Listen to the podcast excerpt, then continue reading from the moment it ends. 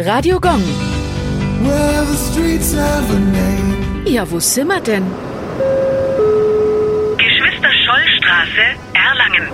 Sie liegt im Stadtteil Bruck und ist den Geschwistern Hans und Sophie Scholl gewidmet. Die beiden gehörten zur Weißen Rose, einer studentischen Münchner Gruppe, die während des Zweiten Weltkriegs im Widerstand gegen den Nationalsozialismus aktiv war. Die Geschwister wurden am 18. Februar 1943 beim Auslegen von Flugblättern in der Uni erwischt und bei der Gestapo denunziert. Nur vier Tage später wurden sie zum Tode verurteilt und noch am selben Tag mit der Guillotine geköpft. Viele Straßen, Plätze und Schulen wurden nach den Geschwistern benannt. Zudem gibt es Kinofilme über ihr kurzes Leben.